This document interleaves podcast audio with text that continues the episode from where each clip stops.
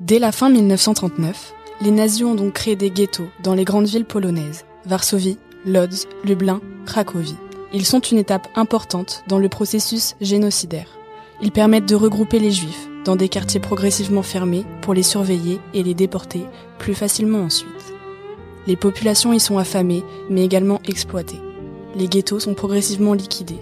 Leurs habitants sont alors déportés vers les centres de mise à mort polonais.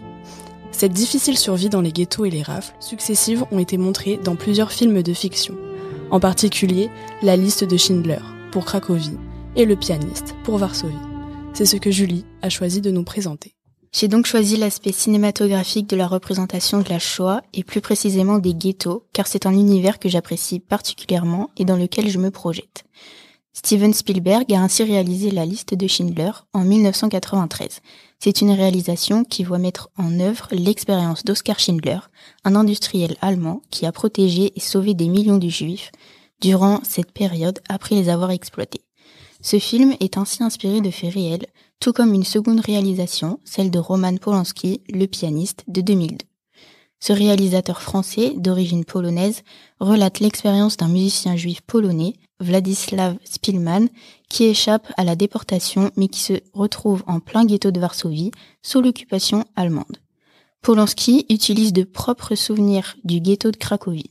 Dans ces deux œuvres, qui mettent en lumière le génocide juif de deux manières différentes, ces deux réalisations nous permettent bien de comprendre le déroulement et l'histoire des victimes. Dans le film de Spielberg, la vie des juifs dans les ghettos est particulièrement mise en œuvre pour que l'on se rende compte de l'importance des témoignages et des expériences qu'ils ont pu vivre. Il montre même la liquidation vécue par les juifs du ghetto de Cracovie, qui est dans ce film une scène culte et très émouvante. Il n'essaye pas seulement de représenter les conditions extrêmement difficiles et les horreurs qu'ont pu vivre les victimes du génocide, mais aussi le comportement que les nazis ont eu. Tout comme Polanski, qui met en œuvre l'expérience et la survie d'un musicien juif polonais qui essaye tant bien que mal de s'enfuir. On le voit se cacher, des habitants se battre pour leur survie et surtout les comportements des nazis qui avaient le droit de vie et de mort sur eux. Les juifs étaient affamés et ils étaient prêts à tout pour avoir ne serait-ce qu'un bout de pain. Ils pouvaient ainsi décider de les tuer sans raison et à tout moment. Ils les humiliaient en leur interdisant certains cafés ou même parcs et en leur faisant porter un signe distinctif pour mieux les reconnaître dans la rue. Ils avaient même installé un mur pour séparer les juifs. Le réalisateur réussit donc à mettre en scène la catastrophe de l'extermination des juifs à travers l'expérience d'un simple survivant du ghetto de Varsovie. Les victimes de la Shoah qui ont survécu ont eu des difficultés à se faire entendre et à se faire croire. La reconnaissance et la mémoire de ce génocide est un long processus encore d'actualité aujourd'hui, et le fait de l'adapter au cinéma peut en effet être un atout, mais aussi source de débat. Ces réalisations mondialement connues ont su retenir l'attention des spectateurs. La liste de Schindler et Le pianiste sont des réalisations phares de la représentation du génocide juif. Avec le documentaire qui s'intitule Shoah, réalisé par Claude Lanzmann en 1985, ils sont régulièrement cités car ils constituent des marqueurs d'une histoire culturelle de la mémoire du génocide. Au même titre que des procès, des romans, des bandes dessinées, ils ont parfois devancé ou accompagné la prise de conscience de la spécificité de la Shoah. Malgré sa renommée mondiale, toute adaptation fait face à des critiques. En effet, ces représentations sont symboliques et bénéfiques pour la reconnaissance du génocide, mais d'autre part, les victimes de ces événements-là ne les voient pas forcément du même œil. Certains ont déjà été marqués par ces horreurs et n'ont pas besoin de le revivre de nouveau.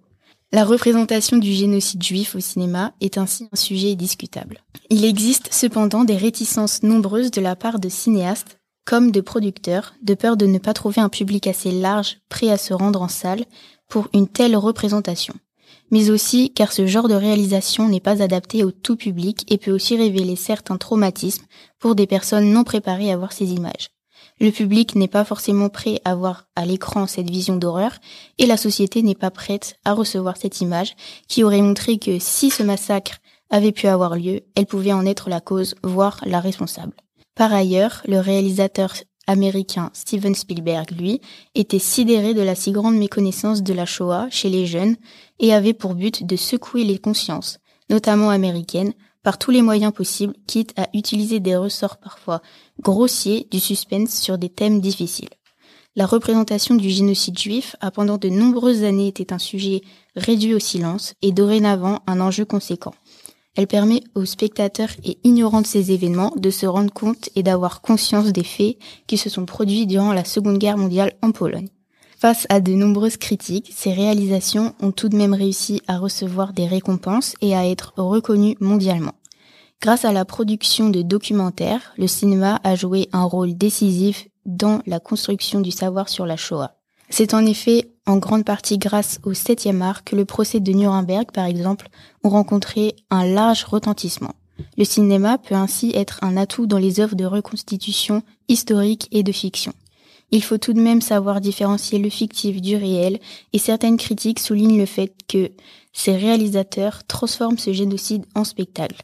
Cependant, il n'y a pas une forme unique et universelle pour traiter ce génocide, ni de transmettre sa mémoire. Ce type de réflexion et de réalisation est à mettre en scène avec une conscience aiguë du fait que des images du génocide existent et peuvent choquer une audience très particulière, et ce, malgré la volonté des nazis de l'époque de supprimer toute trace de ces événements et de leur implication.